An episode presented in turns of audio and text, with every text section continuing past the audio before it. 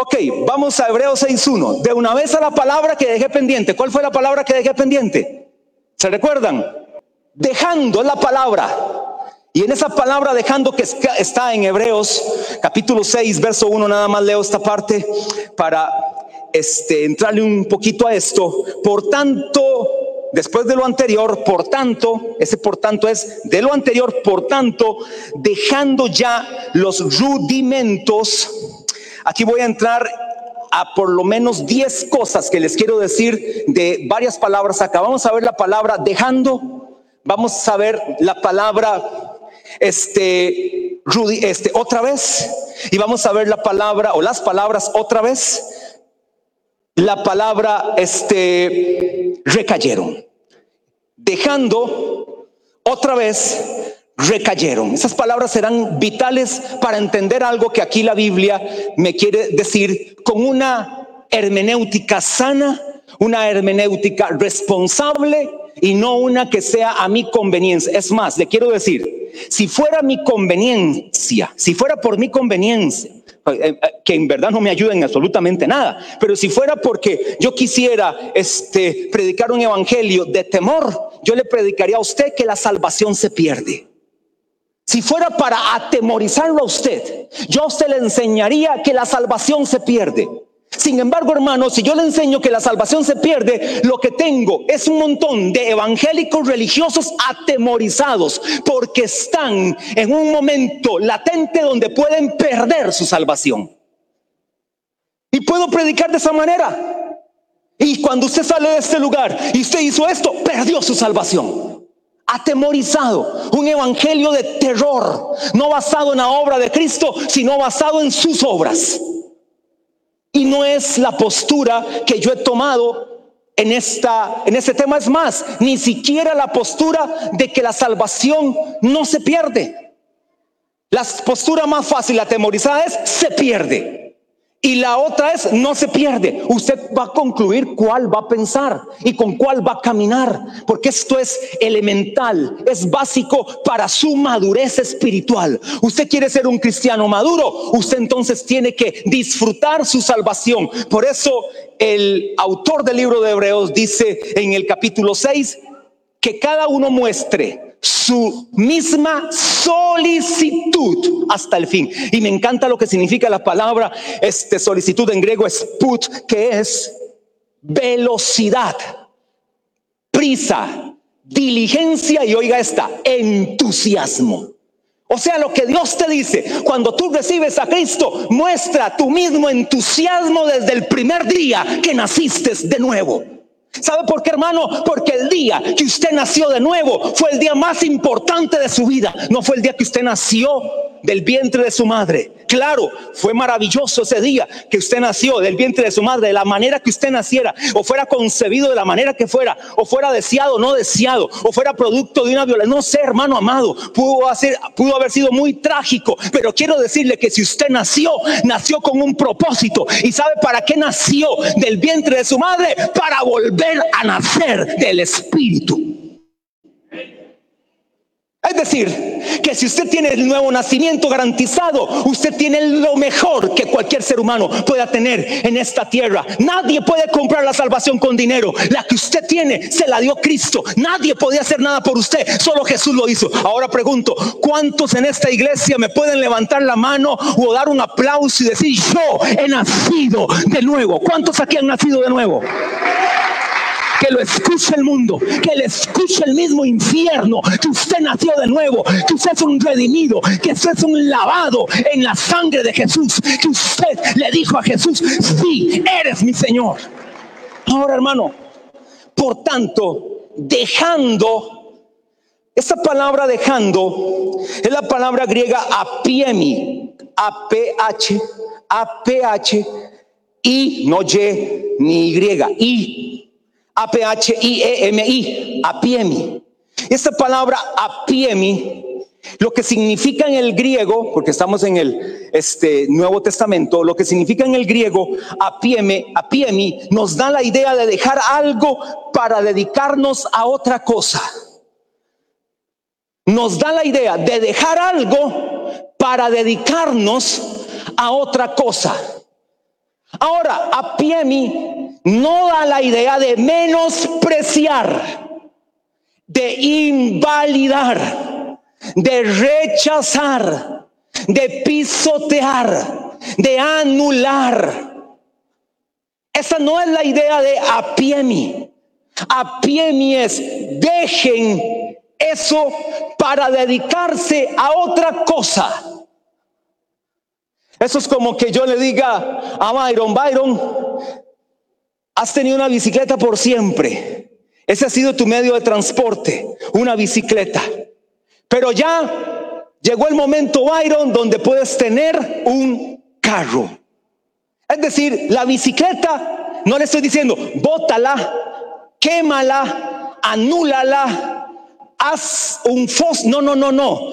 Déjala porque ahora viene un auto de cuatro puertas cerrado, con aire acondicionado, con aros de lujo, con una inyección X. Y le estoy hablando en términos que Byron tiene porque es un mecánico de profesión, mecánico graduado de carros.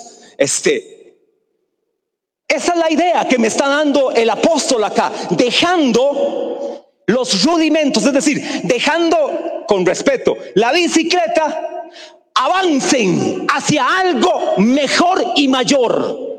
Avancen hacia algo que les va a dar y les va a proporcionar un mayor crecimiento. El problema, hermano, no eran los rudimentos. El problema no eran los rudimentos. Dice textualmente, por tanto, dejando, ¿qué dice?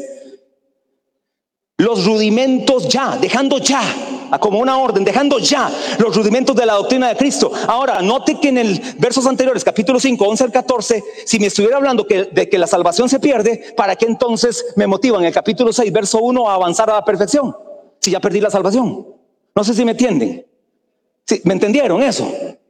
O sea, que si yo he sido tardo para oír, he sido lento, perezoso, negligente, y he pasado en la leche espiritual y leche espiritual y solo leche espiritual. Y el apóstol me dice, ya, basta de leche espiritual. Ahora puedes ir a comer vianda, carne, para que tus sentidos sean ejercitados en el discernimiento del bien y del mal, para que puedas ser más apto. Y dejando ya los rudimentos, ¿para qué yo voy a dejar todo eso si ya perdí la salvación? Hermano, si usted perdió algo, ya no hay nada que hacer. Si usted perdió la salvación, tranquilo, apague y vámonos. Eso es como que Costa Rica pierda hoy. Apague, Cristian, ¿sí o no? Y vámonos. Dice un analista deportivo, Costa Rica hoy puede quedar en primer lugar. Dijo el analista. Oiga, oiga, dice, Costa Rica gana. Esa está, está probable. México pierde. Estados Unidos pierde. Panamá pierde. Costa Rica gana, Costa Rica queda en primer lugar. Ese es de la doctrina de la superfe.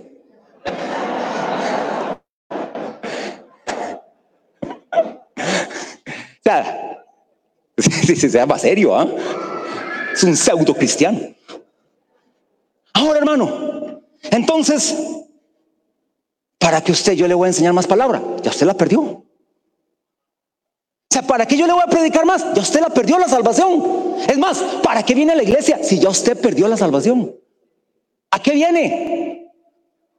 Aquí a darse con una piedra con el pecho, a ver si se arrepiente. No, es que el que piensa que la salvación se pierde, si es congruente, también tiene que decir que no se puede recuperar. Es imposible, dice Hebreos. A la luz de su interpretación, es imposible. Para ellos es imposible. ¿Qué significa imposible? Imposible, no hay nada que hacer pero es porque están teniendo una luz de interpretación incorrecta. Pero si piensan así, salados, salados. Ahora, cuídese usted, porque en el momento que haga un mal pestañeo también la pierde. O sea, vaciadas todas las iglesias. Porque ¿quién no, quién no falla? ¿Quién no peca? Ah, pero le voy a hacer una diferencia en el camino entre pecar entre pecar y pecados, entre pecador y pecados. Hay una gran diferencia. Pecador, pecados. Es una letra de diferencia.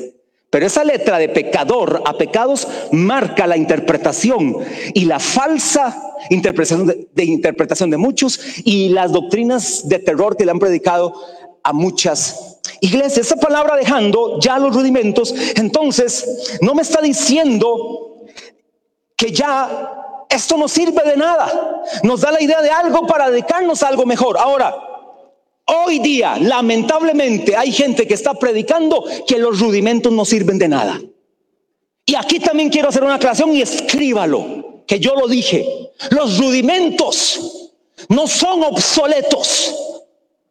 Cuando el apóstol dice dejando los rudimentos, no significa menosprecielos, pisoteelos, anúlelos, porque ya no sirven de nada. No, hermano amado, los rudimentos son necesarios. Hablárselos a los nuevos, predicárselos. Como ayer un discípulo me decía, pastor, puedo dar este algún tipo de discipulado a un grupo de este muchachos que tengo y les estoy enseñando la palabra. Claro, de una, hágalo. Leche espiritual. ¿Qué es leche espiritual? Los rudimentos de la palabra, la leche espiritual. Esos son los primeros rudimentos que hay que enseñar. Entonces, hermano amado, lo que te está diciendo la palabra es que los rudimentos son para un momento solamente y después hay más.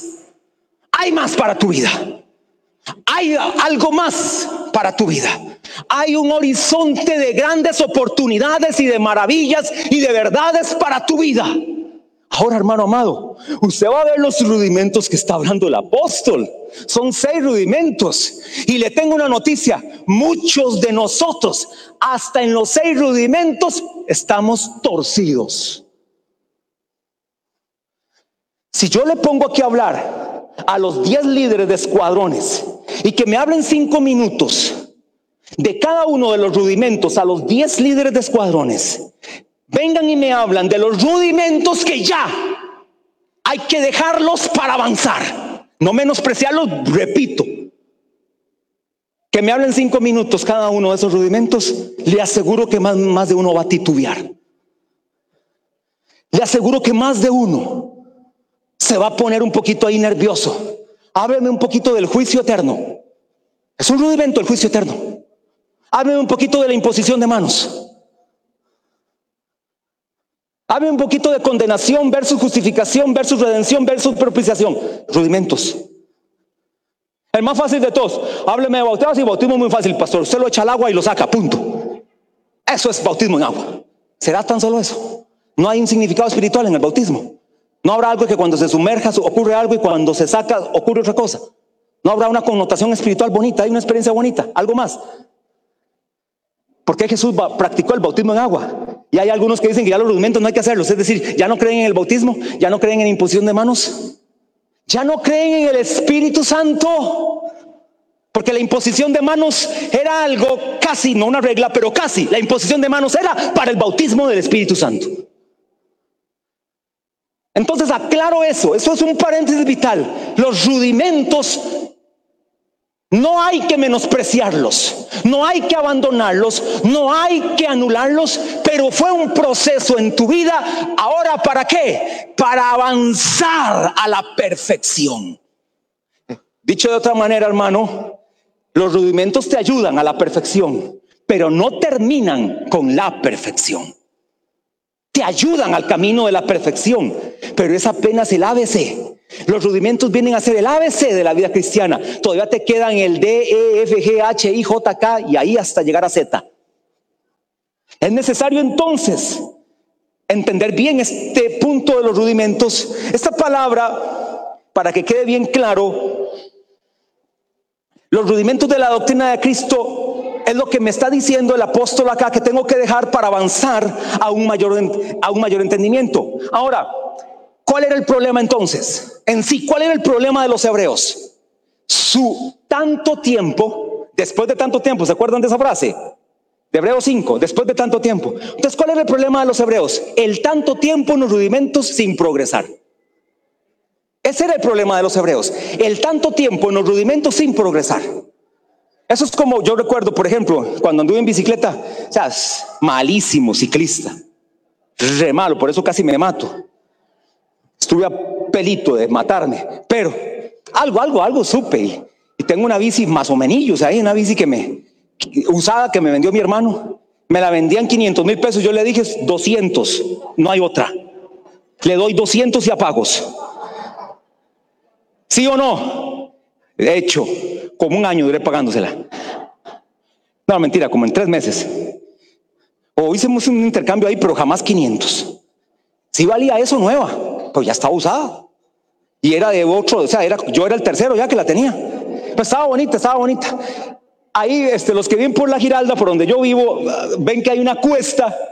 Cuando uno sube por la Giralda, hay una cuesta, este, para ubicarlos. Bueno, no es que, ni conocen qué es la Giralda, pero cuando uno sale por el Imbu, hay una entrada a la Giralda y hay una cuesta que es así. Y usted ve ahí a todos los ciclistas que se bajan. Todos se bajan de la bici. Y yo le digo a mi esposa, pues igual, no sé, ella no me va a entender. O a Steven, que van. ¿Sabe cuál es el problema? Que van en la marcha equivocada. Ese es el problema. Eso. Van, bueno, yo digo marcha, pero está, marcha está bien. Era cambio, en el cambio. Yo más o menos me supe usar los cambios. Claro, cuando me estrellé, el cambio no me sirvió de nada. Franklin no me aconsejó, por cierto. Ya te perdoné, Franklin. Mentira. Van en el cambio equivocado. Ya se me olvidó. No sé, yo creo que el más alto es el más duro y el más bajo es el... Eh, algo así es, ¿verdad? Que es como al revés, Franklin. Sí, estoy bien, más o menos. Pero hay que combinarla con el plato y todo eso, ¿verdad? Van mal. Porque iban... No, al revés. Iban tan flojos. Es, que cuando va en esa cuesta, va así.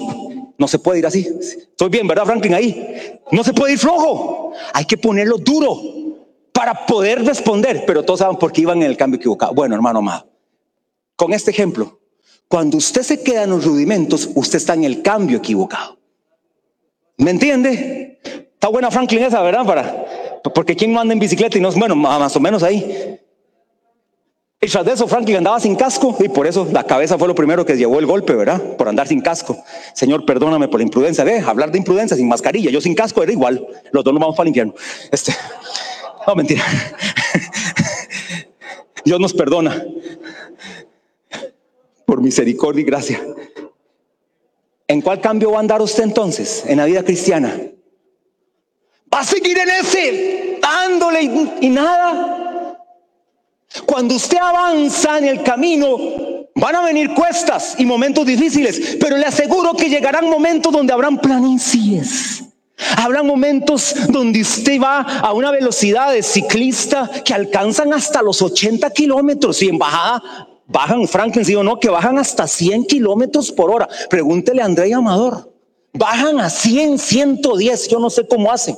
Eso es exagerado. Bueno, llegarán esos momentos donde usted se vuele. ¿Sabe por qué? Porque ya se está maduro en Cristo. Usted va a volar en Dios. Pero llegarán los momentos donde eso será parte de su vida. Pero hay un camino que recorrer. Hay que en algún momento dejar ya los rudimentos, no menospreciarlos, vuelvo y repito, pero sí dejarlos para que ya otros los tengan y yo avanzo al camino de la perfección. Esa palabra pie mí también está muy relacionada con la palabra tardos. ¿Se recuerda lo que le había dicho este, en semanas, ya estoy hablando de meses atrás? Esta palabra tardos es la palabra notros. Pero para que usted me entienda mejor, la palabra notros le había dicho negligencia, pereza, apatía, estupidez, tontería, pesadez, todas esas. Pero me gustó una más que encontré de la traducción de la King James. Aquí alguno habla inglés. Sí, que, habla inglés, pero así. No, no, no. No los que dicen, yo hablo en 90 y cuando le hacen la entrevista quedó patinando. Pero ¿quién habla inglés aquí? Sí, que se la juegue. Le recomiendo que usen la King James. Usen la versión King James. Reina Valera, yo la recomiendo siempre. Y una, además, en inglés, los que saben, usen la King James. Tiene esta palabra, este, dejando la palabra en inglés dul, que significa tardanza. ¿Estoy bien, Kenneth? Sí, tardanza espiritual. Tardanza, es decir, hermano amado, cuando usted no deja los rudimentos, usted se tarda, se retarda espiritualmente. Porque los rudimentos son para un momento en su vida cristiana. Es lo mismo de la leche. La leche es para un momento en la alimentación de un bebé, pero usted no puede darle a un bebé, a un bebé ya, a un niño ya de 10, 12 años, leche materna, ni leche normal no puede alimentarlo solo de eso. ¿Por qué? Porque hay un retardamiento en su crecimiento. Necesita alimento sólido, necesita proteína, necesita carbohidrato, necesita minerales, necesita otras cosas para que no se retarde físicamente. Igual sucede en el mundo espiritual. Cuando usted no está alimentándose del alimento correcto, usted cae en un retraso espiritual, en una tardanza espiritual. Por eso esta armonía entre la palabra Notros y Apiemi van de la mano, una en el capítulo 5, otra en el capítulo 6, pero van juntas, están en armonía, se interpretan en la misma línea. Es tiempo entonces de salir de Notros, de salir de Apiemi para ir a un mayor entendimiento de Cristo, para ir a un nivel mayor de crecimiento, de avance en Dios. ¿Sabe cómo lo veo yo? Los que se conectaron los hombres hace, en una conexión, di un tema que se llamó, que lo, este, me inspiré en el apóstol Guido Luis, le llamé La tortuga ganará. La tortuga ganará, así se llamaba el tema. O por qué la liebre perdió, cualquiera de los dos. La tortuga ganará o por qué la liebre perdió. Bueno, no se abuse yendo al paso de la tortuga, pero tampoco sea tan este, para ver, tan presuntuoso decir que usted es como una liebre. Porque el que dice que es como una liebre no hace nada. Porque dice, yo en cualquier momento llego a la meta. Pero el que es como la tortuga dice, en algún momento llego. Pueden pasar 200, 300 años, pero llego. Cuidado, cuidado. Los dos puntos del péndulo no son correctos. Lo que llamamos o lo que yo llamo el efecto pendular. En el efecto pendular este extremo es malo y este extremo es también correcto. Está el extremo de ser presuntuoso o está el extremo de ser muy religioso, pero está el equilibrio maduro espiritual. Maduro espiritual. Voy al ritmo que Dios me ha dado de manera tal que avanzo. Y si me tropiezo, me levanto. ¿Significa que no van a haber tropiezos? Van a haberlos pero no te van a sacar del camino. Si no vea, vieron en las Olimpiadas a una, no sé si fuera, era de mil metros, que otra la golpeó, pero la golpeó no con, no este, premeditadamente, sino que tuvieron un roce y se cayó. No sé, mil metros creo que era dos mil. Se cayó, quedó de última. Bueno, ninguno de ustedes es brujo, pero adivinen en qué lugar llegó. Adivinen de primero, de primera. Llegó de primera. Se levantó, duró como cinco segundos en el suelo. Se levantó, le sacaron ya como 100 metros. Comenzó, comenzó, iba aumentando, aumentando, aumentando, aumentando, aumentando. Le sacó como dos pasos a la que llegó de segundo. Se cayó, pero que te caiga no es el problema. El problema es que te quedes en el suelo.